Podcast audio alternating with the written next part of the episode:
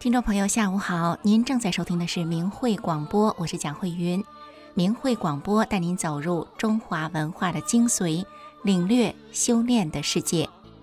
明慧广播的全部内容是取材于法轮大法明慧网，明慧网的网址是汉语拼音的明慧点 o r g。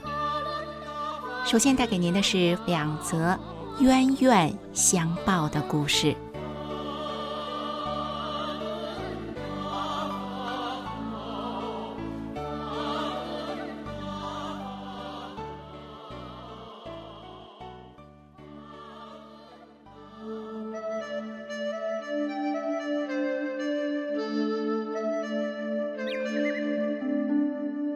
位听众朋友，大家好！您正在收听的是明慧广播神传文化节目，我是主持人心雨。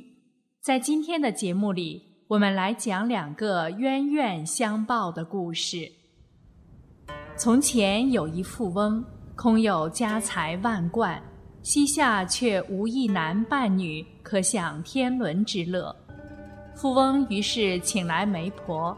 纳了一个乖巧秀丽的小妾，不久，小妾就为富翁生了一个白白胖胖的儿子。富翁非常高兴，对小妾和他们的儿子十分宠爱。可他的大老婆因此心生记恨，表面上对小妾及他的儿子非常疼爱，内心里却盘算着有一天要除掉这一对母子。小儿子长到一岁多，无病无忧，非常可爱。家里上上下下也没有人怀疑大老婆对小儿子的爱心。有一天，大老婆趁家人不注意的时候，用一支细针狠狠地扎在小儿子头上百会穴的地方。婴儿不会说话，只痛得日夜啼哭。家里上下都不知道婴儿究竟得了什么怪病，群医罔效，仅七天便死了。大老婆也假装很伤心的样子，痛哭不已。婴儿的母亲伤心欲绝，不吃不喝，奄奄一息。后来查出是大老婆下的毒手。孩子的母亲想起婴儿天真无邪，竟然遭此毒害，痛不欲生，于是暗地发誓要为儿子报仇。他来到一间佛寺，问寺里的和尚大德说：“心中有所求，要修何种功德才能如愿呢？”和尚告诉他：“受持八关斋戒。”所求如意，长养出世善根。富翁的小妾一心报仇，对和尚的话并未完全领会，就跟随寺里的比丘们受持七天七夜的八关斋戒。回家后不久就死了。小妾死后，元神随即投生为大老婆的女儿。富翁的妻子忽然怀孕，喜出望外，富翁也暂时减轻了丧子之痛。女儿出生后秀丽可人，富翁的妻子十分疼爱，日夜呵护，视如掌上明珠。长到一岁多，女婴突然莫名其妙地夭亡了，富翁的妻子真正尝到丧女之痛，痛不欲生。整天不吃不喝，情况不减当年的小妾。如此七来七往，富翁的小妾七次投生为大老婆的女儿，每一次都生得端正秀丽，惹人怜爱。有时两岁三岁便死，有时四五岁便死。富翁的妻子则连连遭受怀孕之喜。生产之痛，抚养幼女的满足感，旋即饱受丧女之痛。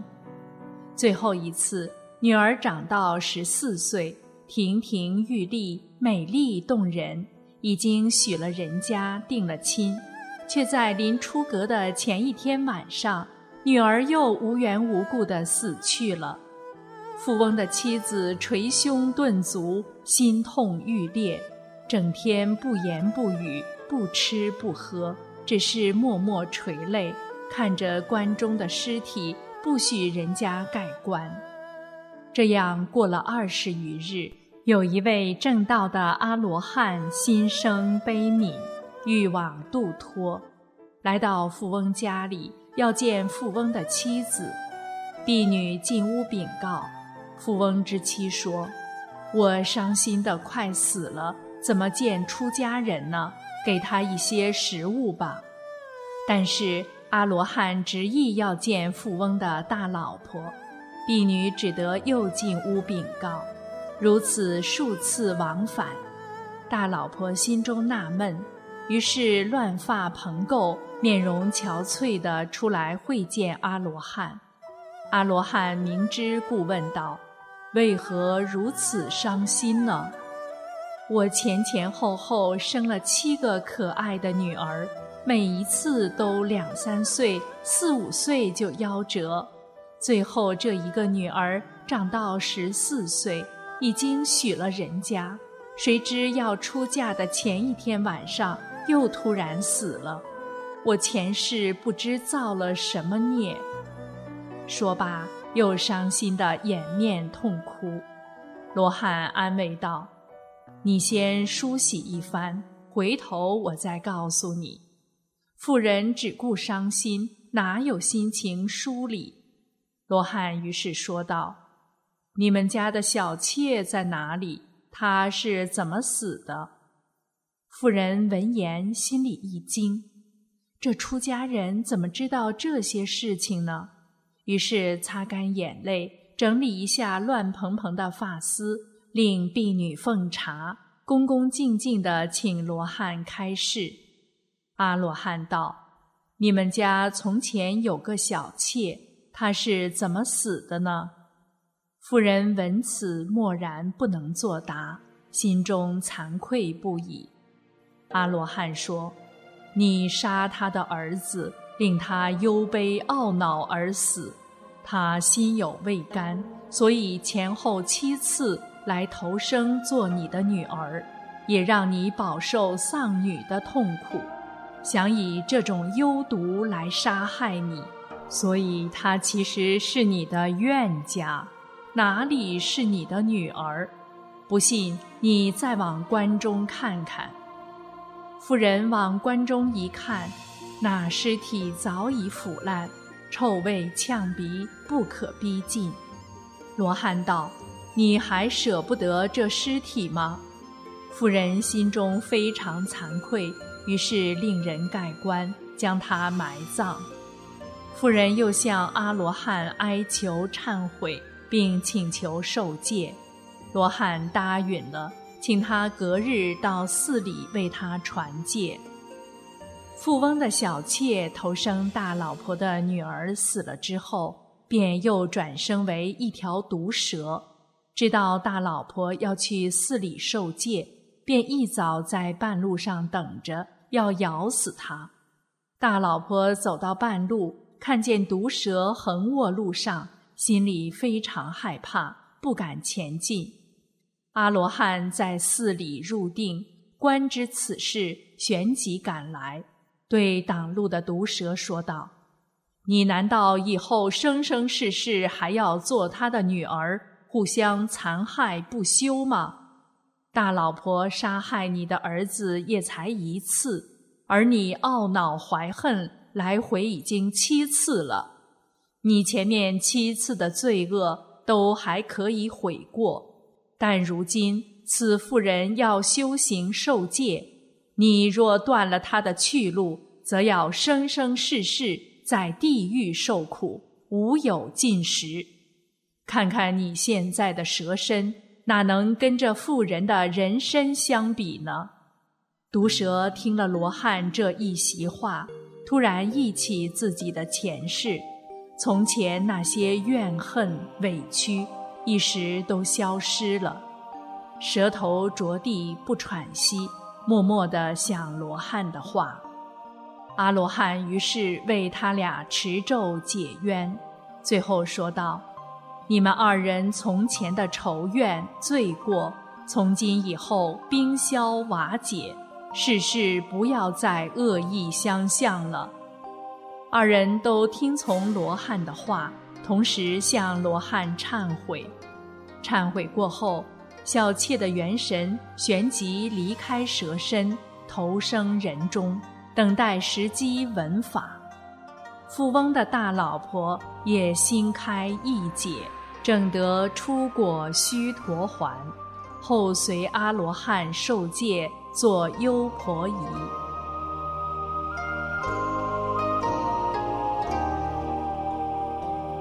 再讲一个轮回转生、冤缘相报的故事。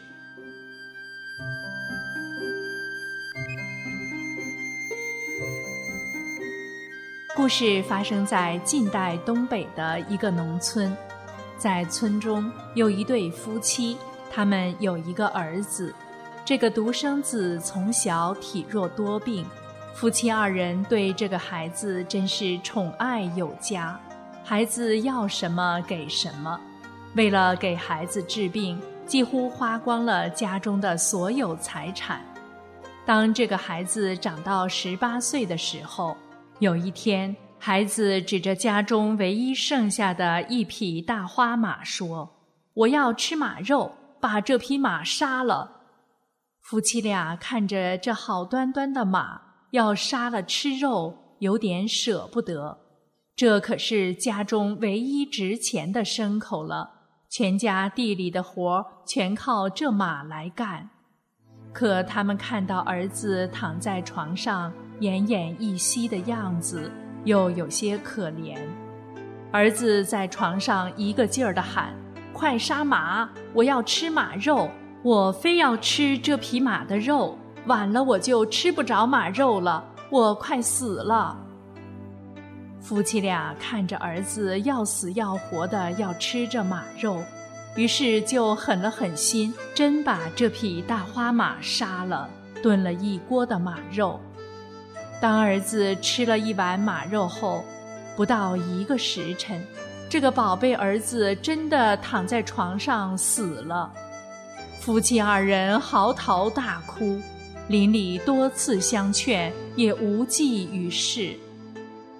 儿子的死对二人的打击太大了，回想起自从儿子一出生，就给这个家带来了无穷的灾难，现在连给孩子发丧的钱都没有，夫妻二人百思不得其解。自从草草葬了孩子之后，这夫妻二人像失去了生活的勇气一样，整天神魂颠倒的。后来。有人给他们出主意说，南山上有个庙，庙里有个老和尚，能破解许多离奇怪事。不如到庙里让老和尚看一看你儿子的事。于是，这夫妻俩来到南山庙中，见到老和尚，说明来意。老和尚先没说话，闭目禅坐了半天。才缓缓说道：“你们二人与你们的儿子有前世的孽债要还，你们想要知道详细的情况吗？”二人匍匐在地，一个劲儿给老和尚磕头，说：“我们说什么也要知道事情的真正原因，请老方丈详细说一说。”老和尚慢慢的说起来。在上一世中，你们的儿子是位有钱人家的千金小姐。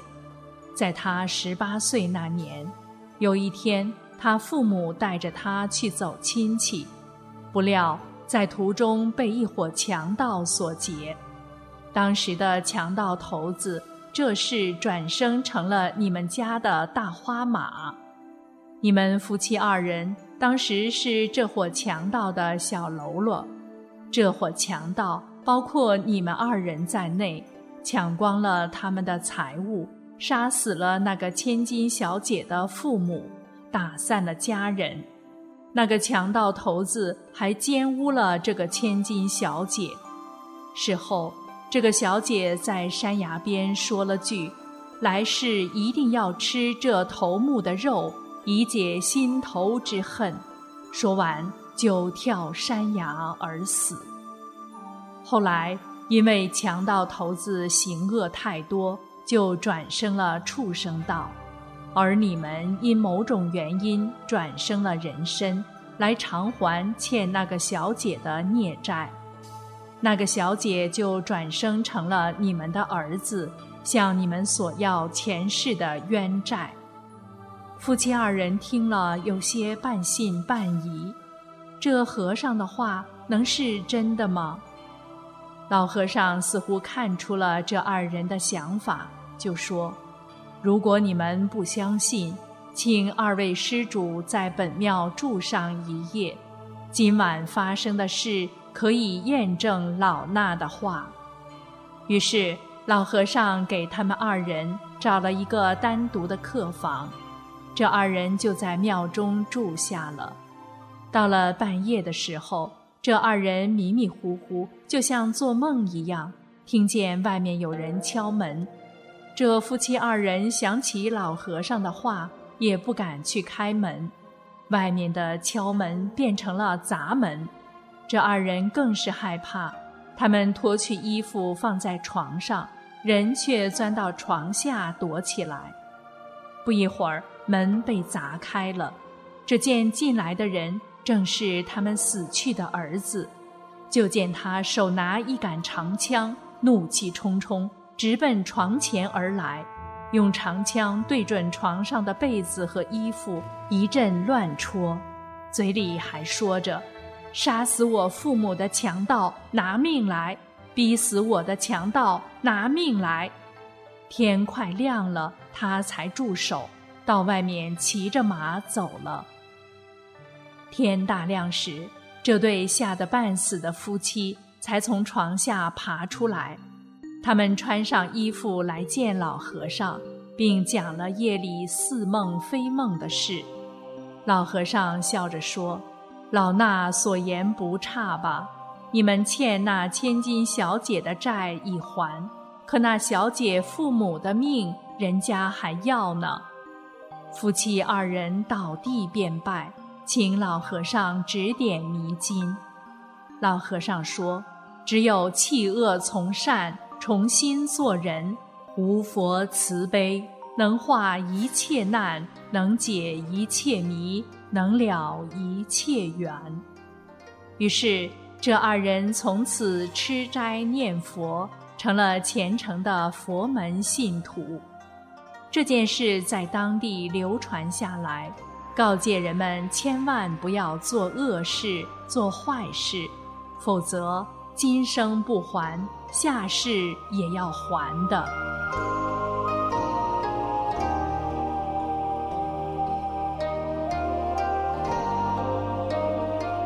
好了，听众朋友，这一期的神传文化节目就为您播送到这里，感谢您的收听，我们下次时间再见。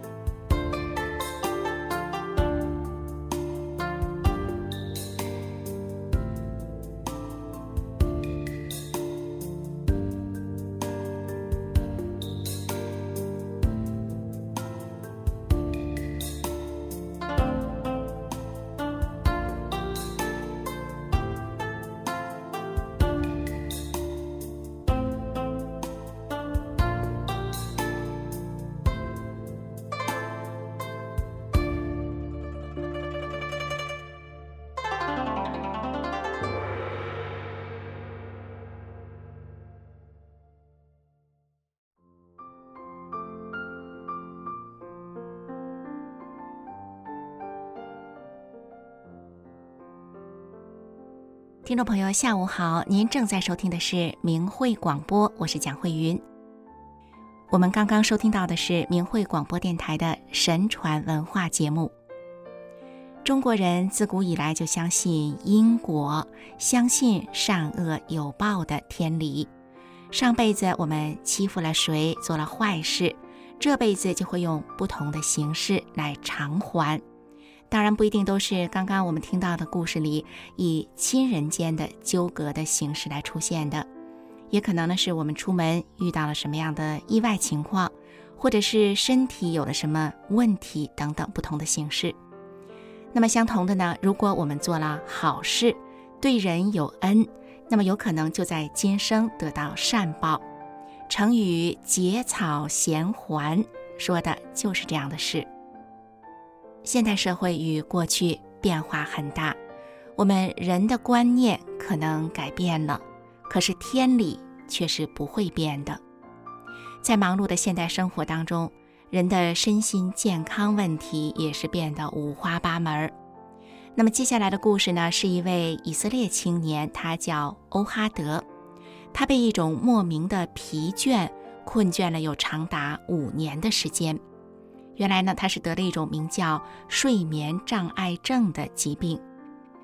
另一个故事是讲述的中国的一个老病号，他得了癌症，他在绝望之际呢，写了一封信，写给的是中央电视台，他去咨询他的病。接下来，我们就一起来收听明慧出版社出版的《绝处逢生二》书中的这两个真实的故事。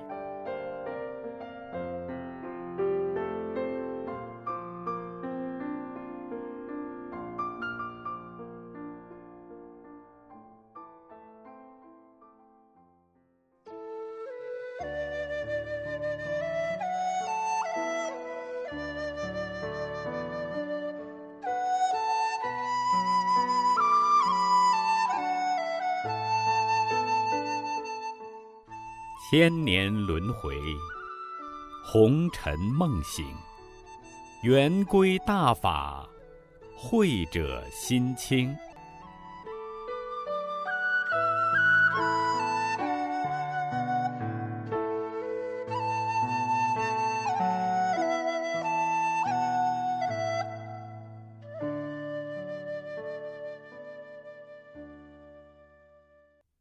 请听。以色列青年，我终于找到了。文章发表于明慧网，二零零九年九月三十号。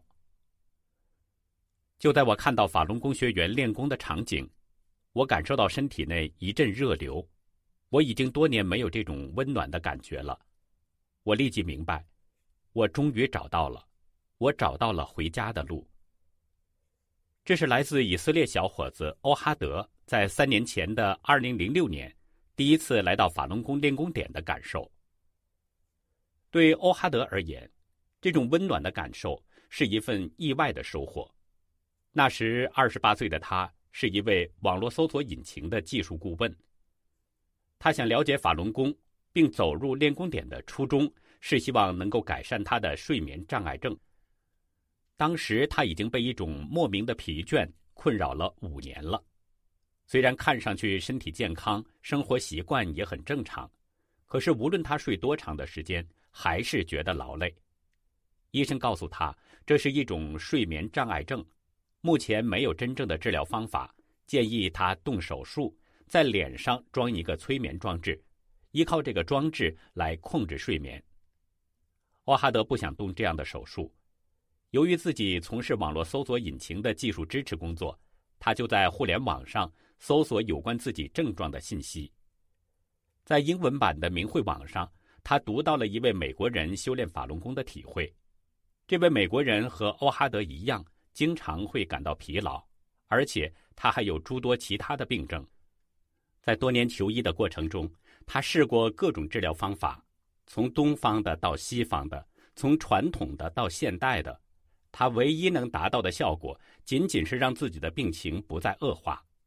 但是在修炼法轮功的很短时间内，这些病症就全部消失了，他一下子痊愈了。读完那份体会文章，欧哈德非常惊讶，他想自己也得试试。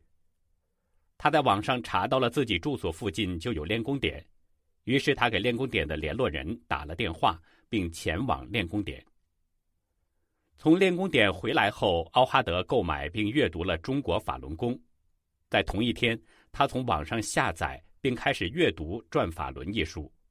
他说：“读书练功一周后，我的生活从此改变了。”练功两周后，欧哈德按照以前就预约好的时间去睡眠实验室进行了一次健康检查。他说：“那时我感到精力非常非常充沛，因为我已经修炼两周了。”每天我都练功学转法轮。检查结束后，医生惊讶的表示：“一切都很好，我无法理解。”欧哈德给他看了五年前的身体检查报告，医生看着新旧两份检查报告的结果，难以相信和理解这一切是如何发生的。不过，检查报告的确显示，以前欧哈德患有睡眠障碍，但是现在。一切和正常人一样了。欧哈德不仅没有了身体疲惫的感觉，而且开始重新看待自己和周围的人事物。他说：“以前我常常和父亲争吵，虽然他对我很好。在修炼法轮功以后，我明白他在尽自己最大的努力做一位好父亲。我应该尊重他，应该好好的待他。现在我们的关系改善了很多。”我尊重他，也在各种事情上征求他的建议。其实一直以来，欧哈德就希望能够让自己在各方面都得到改善，让自己能够完美，能够更轻松，能够更有效率、更舒适、更成功。可是没能找到很好的方法。我修炼法轮功至今已七年，在我开始修炼法轮功差不多十五年前，我试过不同的方法，从内心提高自己。我读了很多书，试图找到提高自己的方法，但是没有能让我坚持的。我看了一本又一本书，看完一遍最多两遍就放到了一边。我觉得那不能真正改变我。在修炼法轮功后，他开始用真善忍衡量自己的所作所为，为别人着想。遇到矛盾冲突，会首先找自己的问题。他发现。虽然自己还是在不断的努力改善自己，可是出发点却发生了很大的改变。他说：“修炼法轮功前，虽然看上去我是个好人，但实际上我是个自私的人，而且冒犯过别人。在修炼法轮大法以后，我发现我以前追求的那些并不是我真正想要的，因为实际上我想成为一个更好的人，并不仅仅是为了自己。”但是以前我没有意识到这一点。身为犹太人，他一直生活在宗教气氛浓郁的环境中，但在修炼法轮功前，他一直都觉得自己没有真正的信仰，也不注重自己的道德规范。他说：“修炼法轮大法后，我真的相信了神的存在，相信善恶有报，我开始友善的对待别人，而且在法轮功修炼中。”我可以在世俗中不用改变我的生活方式，只需每天努力按照真善忍做一个好人，就可以遵循最正的价值观，成为真诚的信仰者。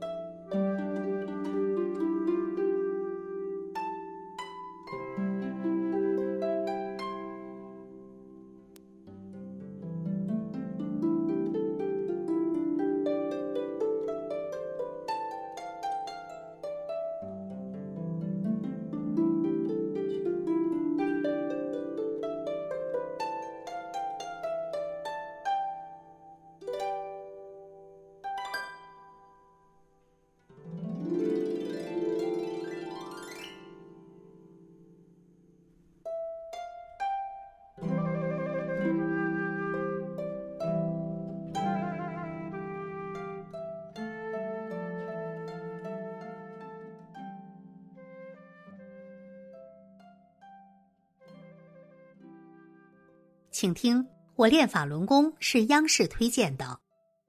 文章发表于明慧网，二零零五年六月十六日。我练法轮功是央视推荐的，可是几个月后，央视却开始诽谤大法。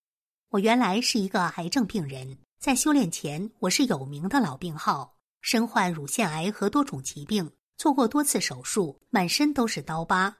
最后医生给我判了死刑，说我最多还能活三五个月，只能回家等死。我当时非常痛苦，很不甘心。我还这么年轻，怎么就要死了呢？无奈之下，我抱着一线希望，给中央电视台写了一封信咨询。很快就收到回信，并建议我练法轮功。我那时从来没听说过法轮功，到处打听，终于找到了。从此，我走上了修炼的路。在我开始练法轮功的第三天，师傅就给我清理身体，大量的鼻涕、眼泪、痰不停的流吐，真是翻肠倒肚，吐的东西又脏又臭又恶心。开始我不知道怎么回事，后来同修告诉我，这是师傅给你清理身体，说明师傅管你了，是好事。从此我就每天到公园练功，到学法点上集体学法，我的身体一天天好起来。精神愉快，心情舒畅，气色也很好。认识我的人都觉得不可思议：为什么一个快要死的人突然就这么好了呢？人们都问我是哪个医院医好的，吃的什么药。我如实的告诉他们，我哪个医院也没去，什么药也没吃，就是练法轮功练好的。看到我的身体变化，有人也开始修炼法轮功了，大家都为我高兴。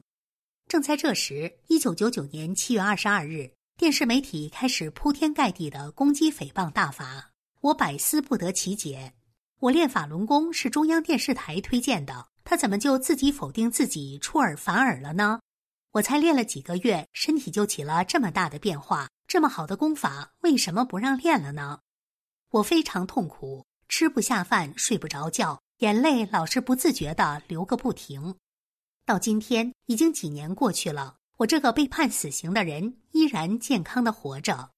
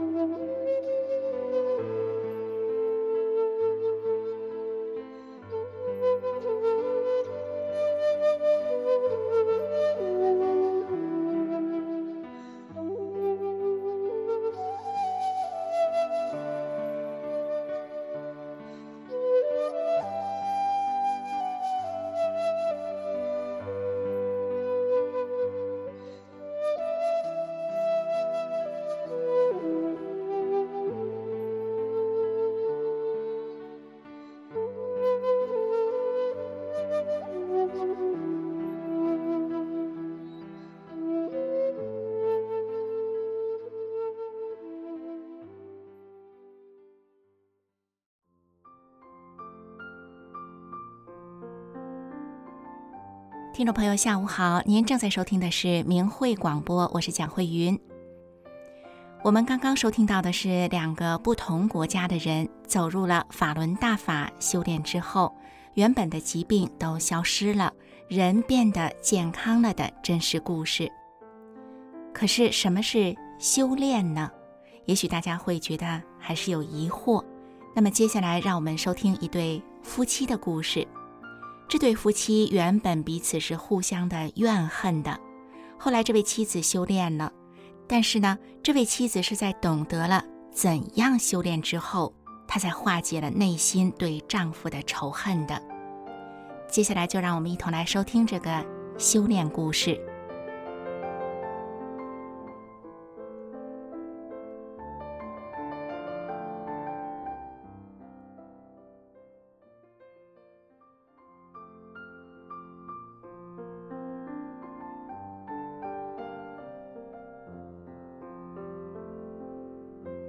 听众朋友，今天故事的主角是一位农村妇女。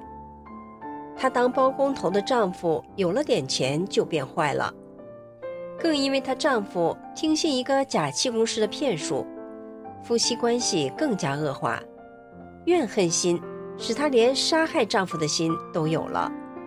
后来她是如何放下对丈夫的怨恨，和丈夫重归于好呢？下面我们就来听一听她的故事。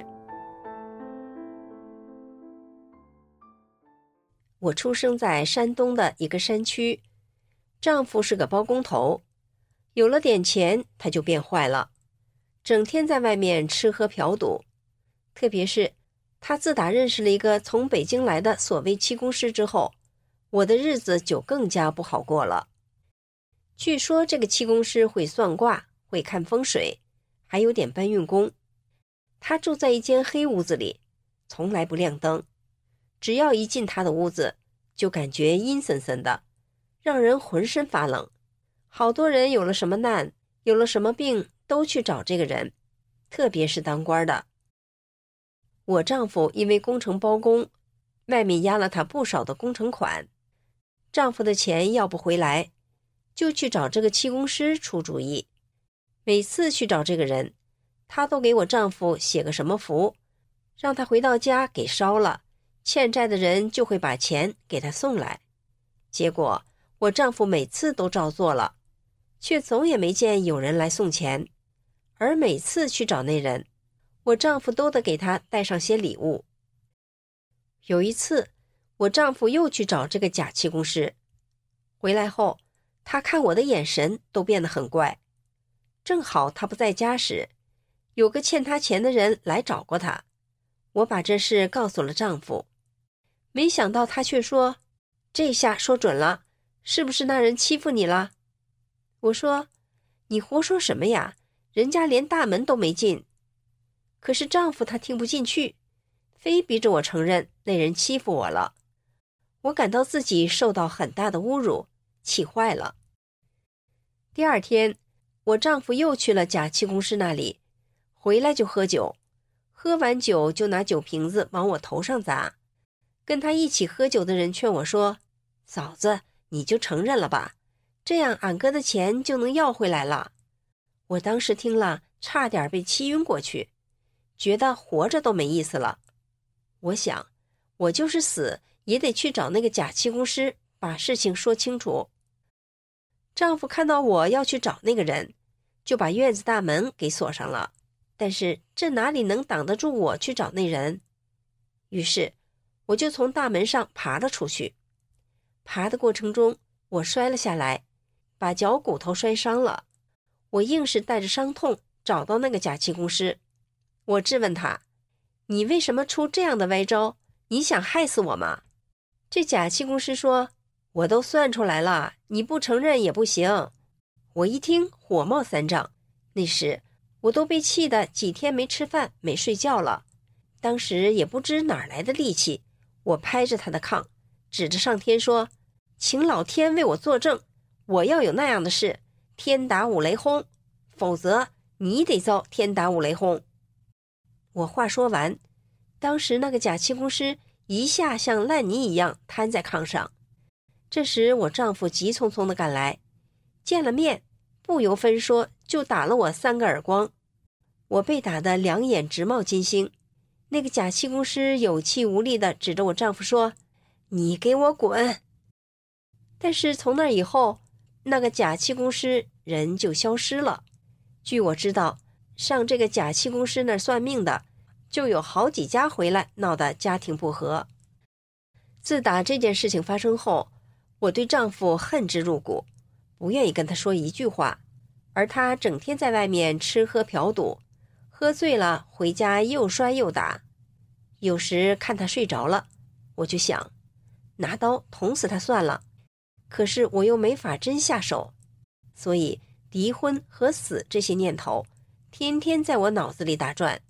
而每次我真要去寻死了，却又总是有巧合的事情发生，让我死也死不成。为了排解我心中的忧愁，我信了一个教。我修炼法轮功的女儿得知后，就劝我说：“妈妈，法轮大法才是真正的佛法。”可是我当时听不进去。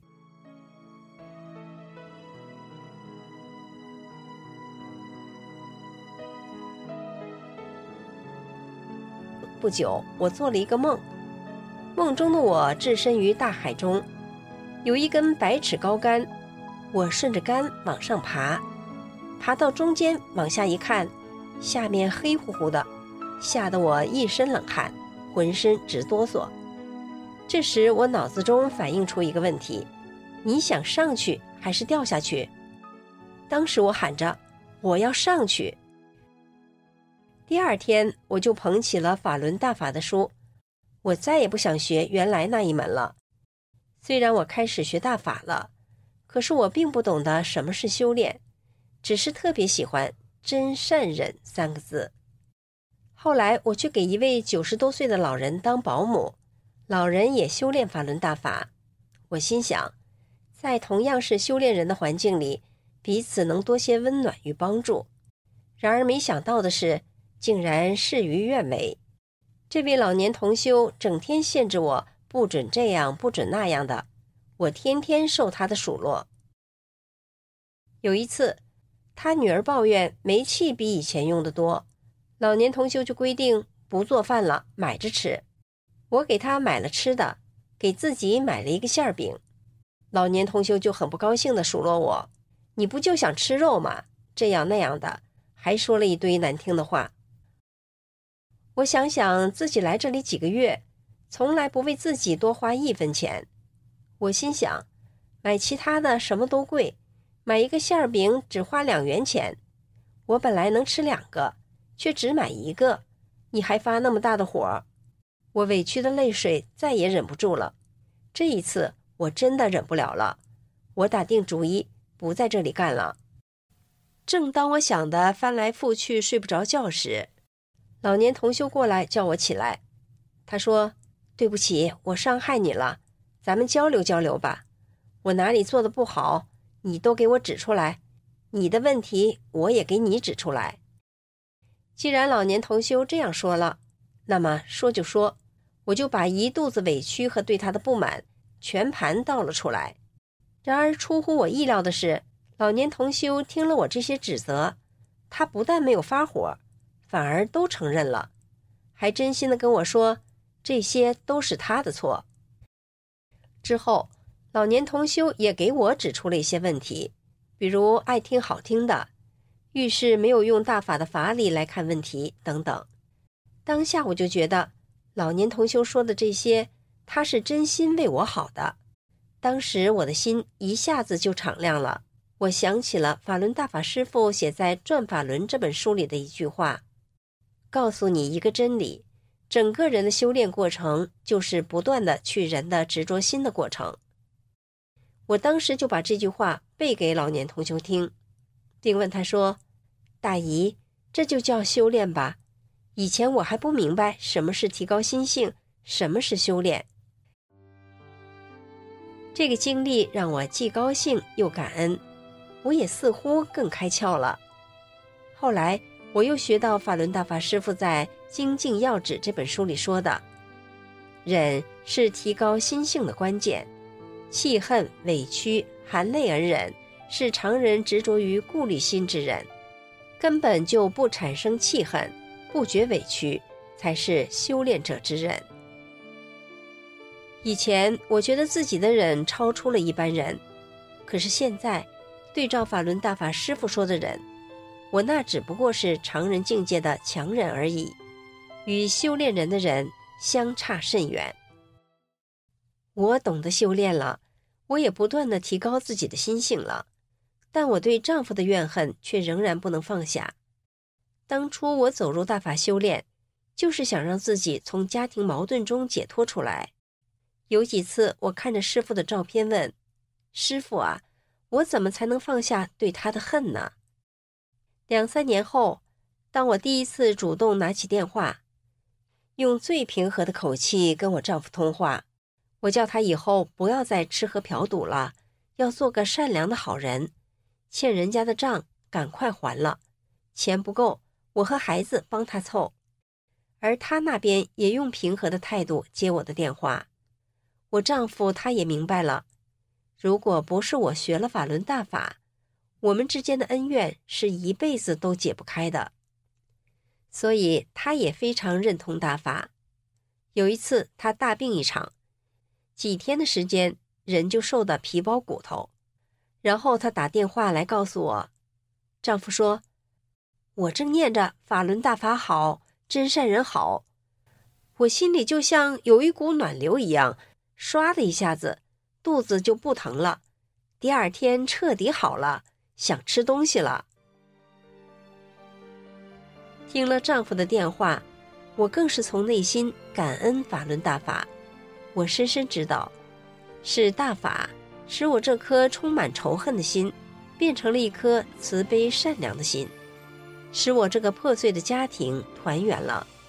这种幸运和幸福的感受，只有亲身修炼法轮大法的人，才能感受到吧。听众朋友，带着一颗仇恨的心。受伤的是自己，希望这位从满心仇恨里超脱出来的故事，能带给您一点收获和启迪。谢谢您的收听。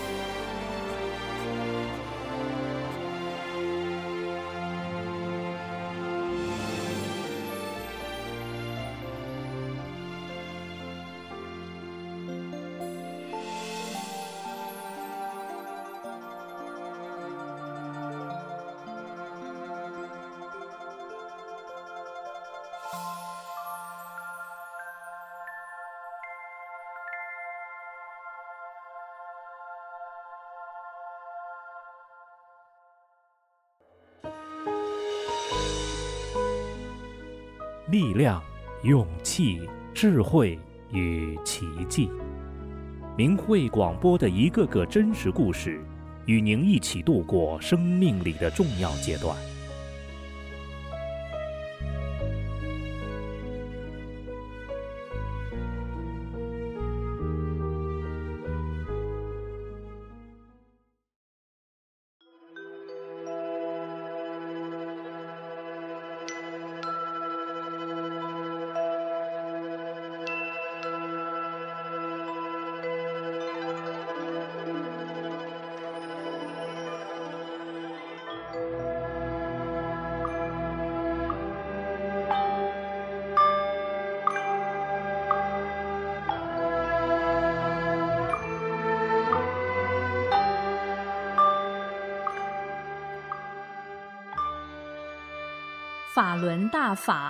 称法轮功，是由李洪志先生于一九九二年五月传出的佛家上乘修炼大法，以宇宙最高特性真善忍为根本指导，按照宇宙演化原理而修炼。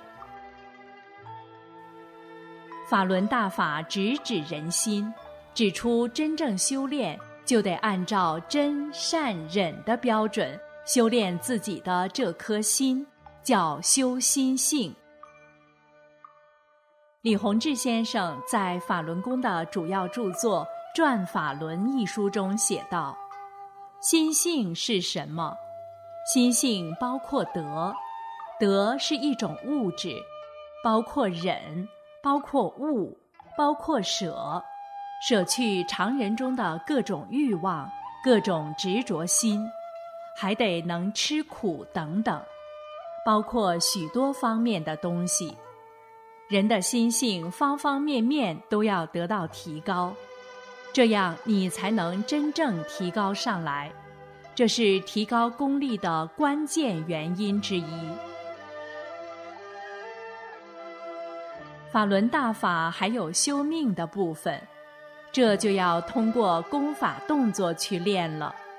法轮功的五套功法包括四套动功和一套静功，动作简单易学，一上来就把修炼者身上能量淤塞的地方打通，在极短的时间内排除体内的废弃物质，净化身体。